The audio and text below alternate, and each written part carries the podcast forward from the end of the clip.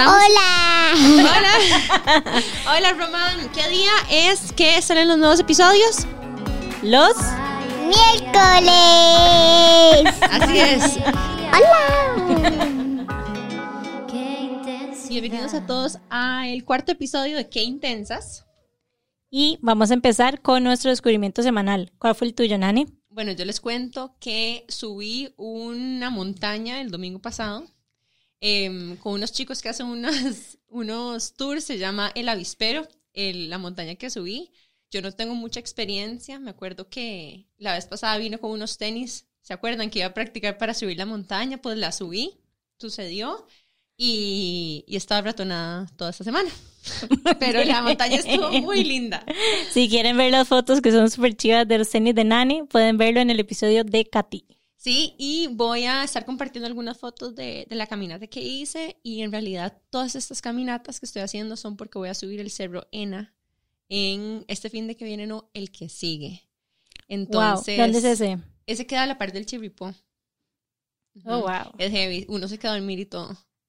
Wow. Ajá, entonces estoy como enfrentándome a este reto y yo creo que mi nuevo descubrimiento es este, ¿verdad? Descubrirme a mí bajo esta nueva luz de, de hiker aventurera. Me gusta. ¿Y el tuyo, Jimé? Bueno, el mío es más simple que el de Nani, pero se lo juro que es mágico. Esta semana descubrí, bueno, soy súper fan de Wild Brew, de la kombucha, de lavanda con limón, así, pero obsesiva, compulsiva de que la amo y la adoro. Y esta semana llamamos a pedir apotecario y no tenían mi kombucha favorita. Entonces probé una de frambuesas con kiwi, eh, frambuesas de blueberries con kiwi, y yo no les puedo explicar lo espectacular que estaba. Yo no sabía que usted tomaba kombucha. ¿Usted sabe que yo hago kombucha? No, ¿verdad? no sabía que ese es Oh my kombucha. God, el nuevo descubrimiento de la semana. Quiero aprender eso. Yo le paso el SCOBY después. Ok, genial. Ok, súper. Bueno, ese es nuestro descubrimiento de la semana y hoy les queremos contar que tenemos una invitada demasiado especial. Bueno, tenemos dos, porque tenemos también a Román escuchándonos. Ajá. Por ahí, si escuchan una vocecita. Tenemos a, a Eka Ciclar. ¿Es así? Escliar, bueno, es Sánchez Escliar, Scliar. ujú, Mm, ¿Y de dónde es eso? ucraniano. Mm, qué bonito. Em, bueno, tenemos a una chica súper exótica y demasiado linda y, y intensa en toda la manera bonita que significa intensa para nosotras, ¿verdad? Que es fuerte, determinada, apasionada. Muy apasionada. Y quiero preguntarte, Eka, ¿quién es Eka? Contanos. Seca. Bueno, yo me defino primero cuando me, así en simples palabras, mujer, mamá y empresaria.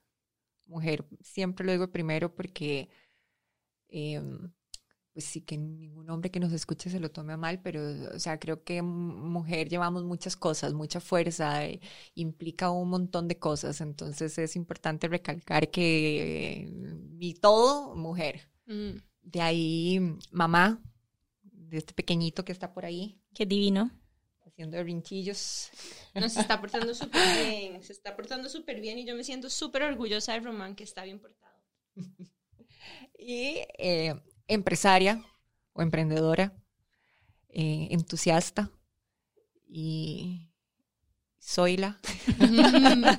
bueno, ¿cuántas mujeres no se identificarán con ese, con esa nombre Con de hoy en día durante la cuarentena, verdad? Que, que yo creo que hay un hay un elemento ahí importante, ¿verdad? De, Claro. de lo que ha significado para las mujeres que tienen responsabilidades del hogar la cuarentena. Lo a que las que trabajan aprender también. también. No, de hecho, esta cuarentena me ha hecho cada vez darme más cuenta que yo no nací ni me gusta ni tengo intenciones de ser ama de casa en ningún sentido. O sea, Mm. no, de verdad. Em, definitivamente yo no cocinaba tanto, o sea, yo cocino, es, es rarísimo, o sea, tengo algo que, por ejemplo, yo cocino y yo puedo comer eso, digamos, si lo cocino en la noche, tal vez mañana al almuerzo, pero ya no lo meto en el refri, yo no, no recalentado, no, pero cosas mías, por ejemplo, yo puedo ir a tu casa y me das comida de hace una semana, a mí no me importa, yo me lo como, pero mío no me gusta, o sea, porque mucha gente siempre me da el consejo como, hey, ¿por qué no cocinas y lo guardas en el refri? Vas, no, no me gusta. Y eh, muchas veces a mí es el factor tiempo, como que yo no me planifico de decir, ah, mira, si voy a almorzar a las 12, de repente es como, ya son las 12 y tengo que almorzar ya y, y todo. Entonces, muchas veces es como, son las 12, tengo que cocinar ya, voy a durar una hora, no tengo tanto tiempo, no voy a llamar, pido algo y así todavía tengo una hora más para trabajar y, y ya luego puedo comer. Yo me identifico demasiado. Totalmente, eso. o sea, yo creo que es como Y la realidad de acuerda, Tengo muchas. que comer, o incluso a mí, por muchas veces, digamos, yo, este, demasiado mentirosa, decía que yo hacía intermittent fasting, pero en realidad lo, que, que se me olvidaba desayunar.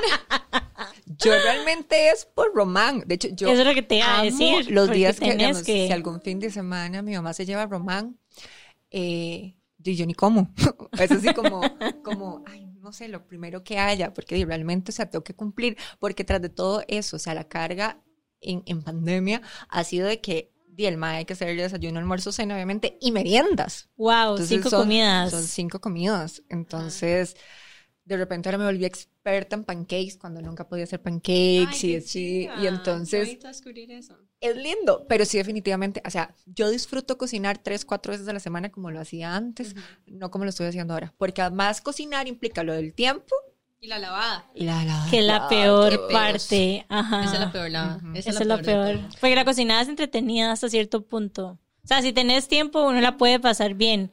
Si estás corriendo, es estresante. Sí, Pero la lavada de platos, yo creo que nunca es bonita. no, no, no, no, no, no. A mí, yo tengo una señora que me viene a limpiar una vez a la semana, que es mi salvación. Entonces, de hecho, vino ayer y ayer, digo doña Marita, pobre usted, ve a la cocina, porque sí, literal, desde el lunes fue como que simplemente explotó y dije, no voy a entrar a la cocina. Y ya, y no entré a la cocina. Y literal, yo llegaba y cocinaba y nada más iba acumulando y acumulando. Tanto Metías en la así- refri para que no, pasara nada. lo ponía, o sea, a la parte de mi cocina está el patio pilas. Y lo, pon- lo puse ahí yo en la Lo pila. escondió en el patio Y pila. yo, ya eso es el colmo que puse ollas así en la Yo, pila. yo he hecho eso, lo confieso. Cuando una es como, cuando uno hace como una olla demasiado grande de pasta o algo así y queda sucia y le da demasiada pereza, yo nada más la escondo en el patio de pilas. Sí, de ahí, ni modo. Bueno, las comidas es algo demasiado, o sea, que definitivamente no solamente a las mamás, pero a todos nos han impactado. ¿Qué sentís vos que es algo como que particularmente te has dado cuenta que, que se siente tal vez como una balanza desequilibrada durante ese tiempo de pandemia para las mamás y las mujeres en la casa? Cada vez es más, o sea, son, son yo, mis respetos a las mamás que se quedan en casa full time, porque de verdad, ¿cómo hacen para mantener una casa todo el día y con los niños y lo demás y no tener una vía de escape? Para mí es que siempre ha sido muy importante mi parte profesional, o sea, antes de Román mm, siempre era mi todo. Entonces, eso, o sea, cómo no tener ese chip para cambiar de energía en ese, en, en ese aspecto y... mm, se me fue la idea de qué era lo otro que iba a decir, aparte de, de, de eso, lo de mamás full time. ¿Cuál fue la pregunta otra vez? Perdón, así me pasa. No, estamos, bueno, de Cada hecho, vez está peor. No, y es que eso nos pasa demasiado. Yo el otro día estaba hablando con una amiga que tiene una bebé que me decía, o sea, Nani, o sea, a- esto mismo, como que yo pensé que, de que, que ya finalmente iba a tener tiempo de estar con ella. De hecho, tengo mucho tiempo de anhelar estar de vuelta en la casa porque me costó mucho salir a trabajar y dejarla en la casa. Y ahora, más bien, estoy, me veo como anhelando un montón el trabajo, ¿verdad? Y salir a trabajar, porque igualmente tengo que buscar tiempo para trabajar, para en, es- en algún momento también limpiar la casa, porque la señora que le ayudaba cuando estaba en el pico de cuarentena, como que ella le dijo que mejor no viniera un ratito, que yo creo que muchas personas también han hecho, ¿verdad? em, como tratando de proteger eso. Entonces era los, las cosas de la casa, este, los niños, el trabajo. Y yo creo que, ¿verdad? Y, eh, uno se ha dado cuenta que, que hace un poquito más, todavía nos hace un poquito más de falta tener conversaciones con nuestras parejas en cómo dividir esas tareas del Ujú. hogar, este, para los que sea que viven con pareja. Pero, pero el otro día también escuché a, a Patricia Mora, que es la directora del INAMU, hablando precisamente de esto, ¿verdad? De, de qué es lo que significa el trabajo no remunerado de las mujeres. ¿verdad?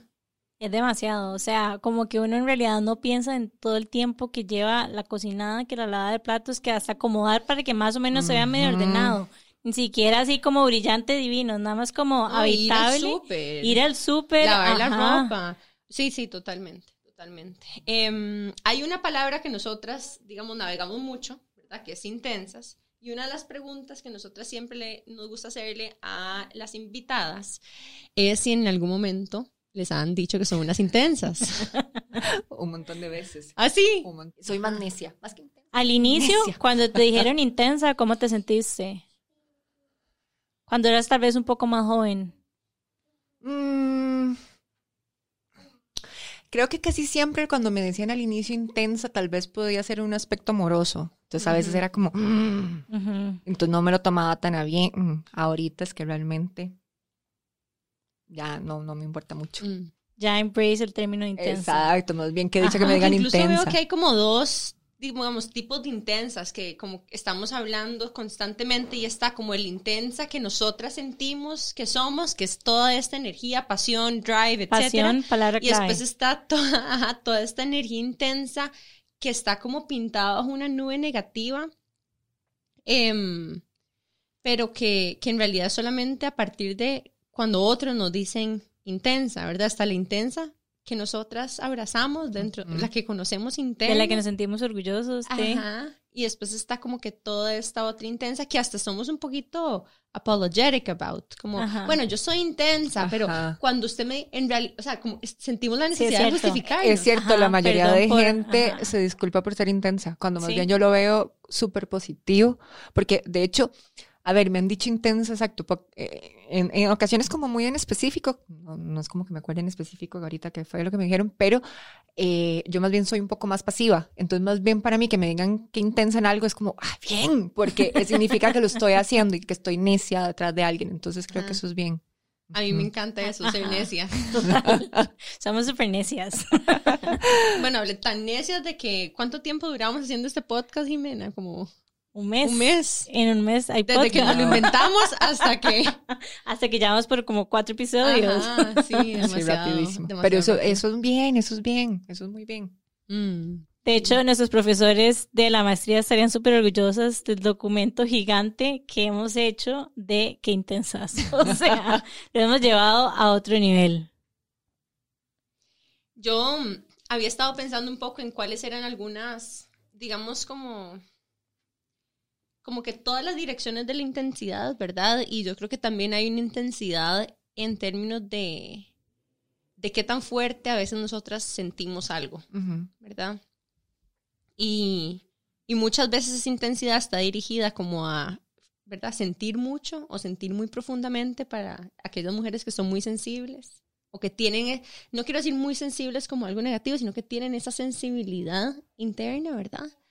Y, y muchas veces eso nos pasa incluso durante nuestro, nuestra menstruación, ¿verdad? Yo siento como que ese momento del mes yo me siento extra intensa. Yo no sé si a ustedes les pasa, pero digamos, me siento súper perceptiva, ¿verdad? Súper sensible, pero no desde un lugar necesariamente volátil, sino perspicaz incluso.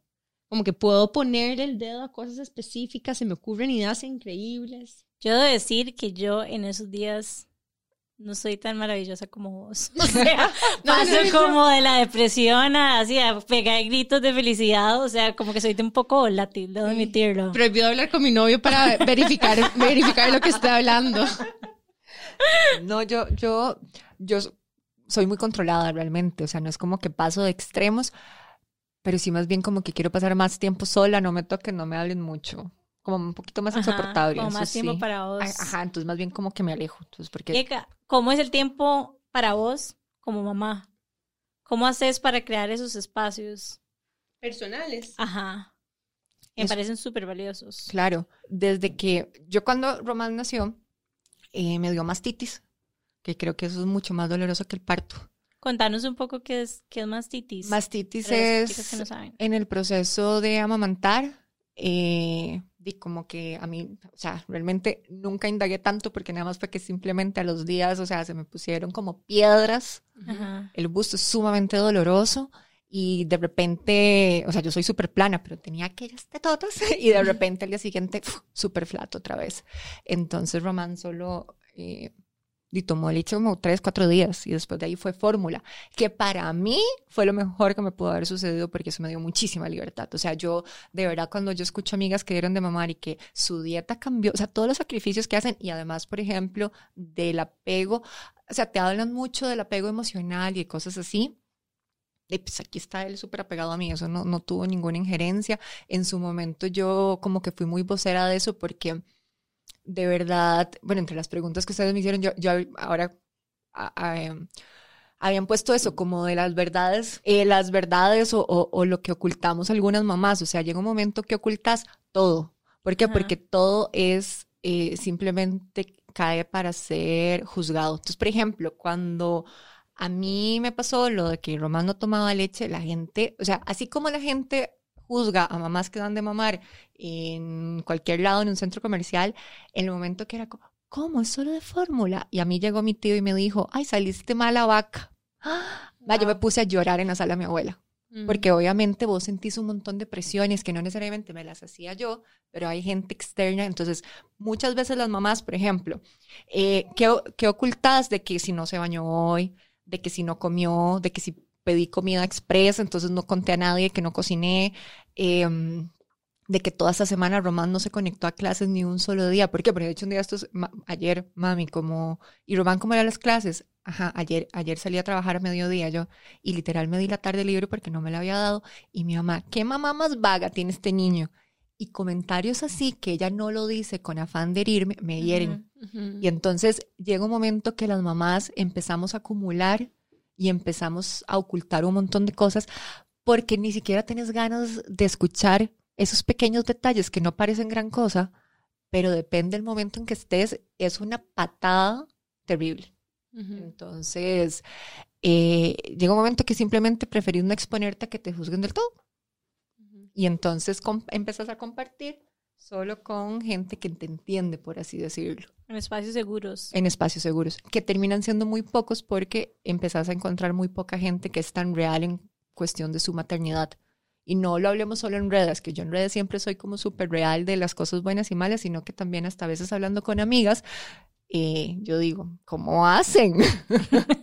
sí, sí, sí. Están, están ocultando algo. Exacto. Eso es lo Como que el closet saber. de Mónica en Friends. Yo no sé si se acuerdan de ese episodio, que Mónica es súper OCD, súper ordenada, y que tenía como un cuarto que nadie podía abrir y que todos estaban muriendo por saber qué era. Exacto. Y cuando lo lograron abrir, era, Era la como bodega. este caos. Ajá. Sí, sí, exacto, exacto. Sí, O sí. sea, al final yo creo que es que todas queremos de alguna manera sentirnos aceptadas No, ¿verdad? Y- y totalmente. pertenecer y, y hay como demasiados sacrificios que hacemos personales por, por pertenecer o por ser aceptadas o no juzgadas. ¿verdad? Y, y, uno, digamos, es, es como, siento que es un arma de doble fila porque en lo que uno está más bien tratando de pertenecer a algo, también está casi que necesariamente sacrificando algo de verdad en uno. No, totalmente. O sea, como que qué pasaría si, si más bien todas lideraríamos las conversaciones con esta honestidad radical, como de que esto es, Claro. ¿verdad? Esto es lo que yo Y a no veces hago. ni siquiera es por aceptación, sino simplemente que no quieres que te opinen. Mm. No porque no Por nadie se me- Ajá, Ajá. exacto. Porque a veces, o sea, es lo mismo. De hecho, al inicio de la maternidad, cuando están los chiquitos, pequeñitos, los mil remedios de la abuela, de la tía, de la mamá, de la, de la amiga que leyó todo, de que qué es bueno, qué es malo, recibís tanta información que de hecho yo en algún momento, cuando mis amigas, o sea, algunas empezaron a tener hijos, yo simplemente no opinaba menos de que ellas me preguntaran. Porque de verdad, cada vez, o sea, que por ejemplo, de que ay, es que Román anda moqueando, anda medio enfermo, dele esto y esto y esto. Ay, dele esto y esto y esto. O sea, y de verdad te, te empiezan a bombardear con tanta información y llega un punto que yo dije, bueno, ya no voy a escuchar a nadie y yo como mamá voy a seguir mi instinto y yo sé qué es lo mejor para mi hijo. Y eso fue lo mejor que me pudo resultar a mí. Cosas, por ejemplo, que nadie te dice la cesárea, que tu cuerpo dura dos años sanando Esa herida. Y hay mujeres que yo no entiendo cómo quedan embarazadas en menos de ese tiempo. O, por ejemplo, todos los ejercicios. O sea, como que todo lo vemos superficial y no pensamos en nuestro cuerpo hacia adentro. Mm. Eso es algo que yo también leí y comprendí un montón. O sea, yo es que desde, desde, a ver, en mi mente era, ¿verdad? Esa mujer que se respeta era de que tengo que parir y tengo que dar de mamar, ¿verdad? Entonces, por eso también para mí fue un gran conflicto al inicio no dar de mamar, pero después fue cuando, lo- a los días, cuando descubrí más bien la libertad que estaba teniendo, fue como, "Ujú", entonces me liberé de eso.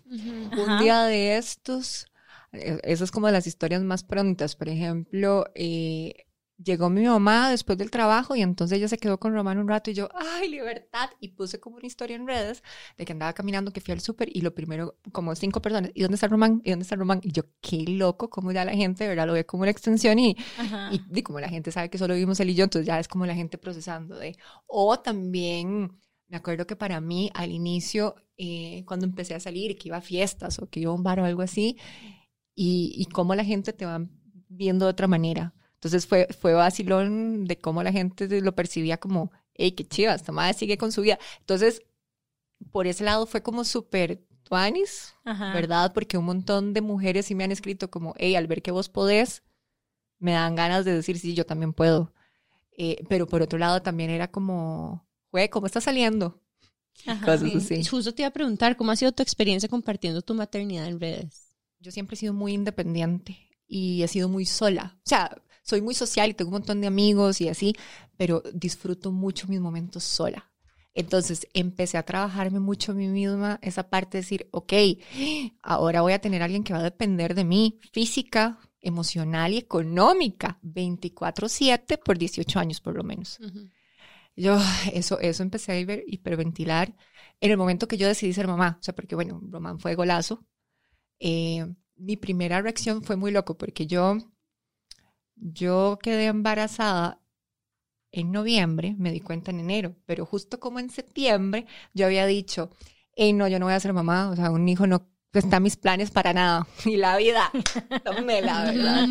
Eh, entonces, mi primera reacción al darme cuenta que estaba embarazada, llamé a mi mamá y yo, mami, estoy embarazada y no, llamé al doctor, yo no lo voy a tener.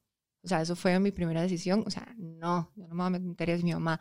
Piénselo bien, vea de que se suponía que usted no podía, pero yo tenía quistes en el ovario. Entonces era como que desde pequeñita me dijeron, usted nunca va a tener. Y aparte yo fui responsable muchas veces de mi vida, entonces yo juraba que no podía tener hijos. Entonces, cuando mi mamá me dijo, me dijo eso, yo, ok, empecé como a analizarlo. Entonces, yo le dije un lunes y yo tenía la cita el jueves. Y entonces, típico, ya martes, todo película, vas caminando y ves el montón de bebés y ves el montón de embarazadas. Y yo, mm, yo tenía 26. em, y entonces yo empecé a analizar. Yo dije, bueno, ¿qué me agrego, qué me quita? O sea, no me va a quitar nada porque ya he hecho lo que he querido, ya, o sea, Obviamente, si uno empieza a ver la lista, hay un montón de cosas que me faltan por hacer en la vida, pero en sí yo dije, creo que me toca ser responsable de mis actos. Fui responsable en no tener las precauciones anticonceptivas. Bueno, tome. Que ahí fue donde también yo digo, hay tantas cosas como mujer. Yo empecé a tomar pastillas anticonceptivas a los 15 años por un problema hormonal. Y luego yo a esa edad, yo mi cuerpo ya estaba tan harto de tomar una bendita pastilla que yo no era que no era que no yo no tomara, sino que a mí me sonaba la alarma y yo ya tenía tanto rechazo que yo no me la tomaba. Yo no, ya no quiero. Y a veces lo que hacía era que me hacía bombas de pastillas, como, uy, me tomaba ese el, el efecto de la pastilla del día después, pero hecha a pata, ¿verdad? Tantas cosas irresponsables con mi cuerpo que, que, que no sabíamos, que nosotras como mujeres toda esa información no la tenemos tan al alcance, ¿verdad? Y hablas algo demasiado cierto y es que por tantos años, o sea, o como desde tan jóvenes, yo también empecé a tomar pastillas anticonceptivas que ya a estas alturas estoy harta y frita de continuar haciéndolo. ¿verdad? Y, y, y hasta cierto punto uno como que se va haciendo así mismo, como irresponsable alrededor de eso. Yo me acuerdo cuando yo vivía en París, a mí lo que me pasaba era eso mismo, como, ay no, hoy se me olvidó, ay, ayer se me olvidó, bueno, hoy me tomo dos. Ajá. Y- Típico. Y, y- Ajá. no importa, como que el que, el que, Dos o tres. el que peca y reza empata. No, así no funciona, ¿verdad? Entonces también, o sea, yo me pegué varios sustos donde yo dije, puña, qué pereza esto, ¿verdad? Qué pereza estar viviendo así, o, o, ¿verdad? Eh, Nos recuerda la fragilidad de, de, lo, de la vida, de lo que nosotros controlamos como mujeres todos los meses. Es que Exacto. cada día que pasa, nosotros tenemos la posibilidad de tomar o no esa decisión. Ujú. ¿verdad? Ujú. y, y un día que uno se tome la pastilla puede Cambia crear una todo. vida. Ajá, es impresionante. Es impresionante. Yo Claro. no creo que los hombres entiendan esta responsabilidad en la que nos levantamos. No, para nada, para nada. Si en este momento te pudieras tener así un canal directo a todas las mamás que están pasando esto, que están solas en la casa con los hijos durante la pandemia, Ujú. ¿qué es algo que les gustaría decirles? Que pidan ayuda y que sean honestas con ellas mismas, porque yo ahí es donde toco el punto de que dicha que yo tengo esta sinceridad conmigo misma y la expreso y tengo a quien expresarla y he buscado mi espacio seguro en el cual de mis amigas y mis amigos decir, madre, estoy harta, eh, hoy me siento así, hoy me pasa esto, pero como que me da mucha tristeza saber que es real cuántas mujeres oprimen todo esto. Entonces, o sea, es como decir esta parte de es bien y no esto nos hace malas mamás, no esto nos hace malas mujeres y no es algo que va a perdurar, o sea, todo va a pasar. Eka, y me gustaría que nos contaras un poco sobre cómo es el dating y la maternidad. ¿Cómo funciona?